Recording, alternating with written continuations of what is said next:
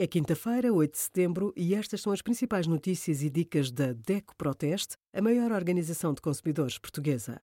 Hoje, em DECO.proteste.pt, sugerimos o que fazer se roubarem a matrícula do carro, estatuto de trabalhador-estudante, resposta às principais dúvidas e o melhor do teste a 66 computadores portáteis. Aceitar ou recusar os tratamentos propostos e ser informado da situação de saúde e do tempo de espera de cada ato clínico são alguns direitos do doente. Outro direito é a confidencialidade dos dados pessoais e da informação relativa ao seu estado de saúde. Quando internado num hospital, se o desejar, pode receber assistência religiosa, independentemente da religião que professe. Também tem direito a aceder ao processo clínico, a ser representado e acompanhado. Além de direitos, os utentes têm deveres. Há que respeitar os direitos dos outros doentes, a lista de espera e os critérios de prioridade para o atendimento, assim como a necessidade de descanso e de silêncio.